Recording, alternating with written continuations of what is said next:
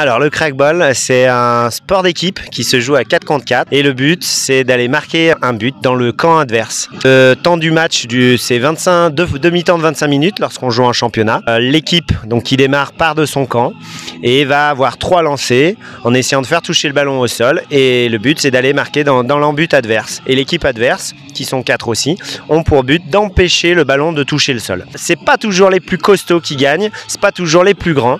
Donc euh, il y a toujours des surprises, euh, on sait jamais qui va gagner dans ce sport.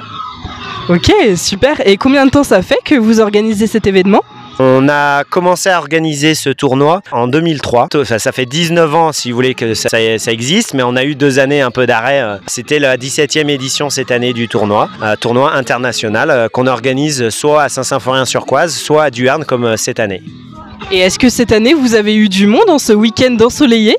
Alors aujourd'hui, euh, en dimanche euh, ensoleillé, on a eu beaucoup de monde au bord des terrains. Hier, avec euh, un temps un peu plus venteux, euh, on a eu moins de, moins de monde, mais euh, on est content de notre tournoi.